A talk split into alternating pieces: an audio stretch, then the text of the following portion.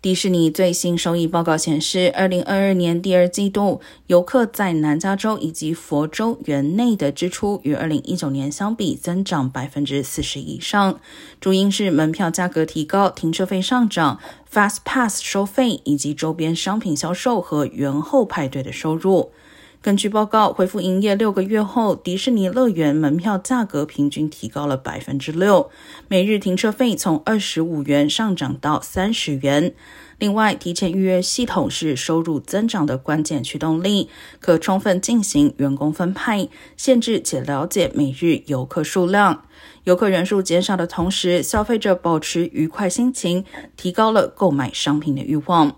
此外，公园重新开放后，餐馆的手机订餐模式和无接触付款选项，使游客更容易下单，加快取货时间，有助最大限度提高厨房效率，并减少了收银员数量。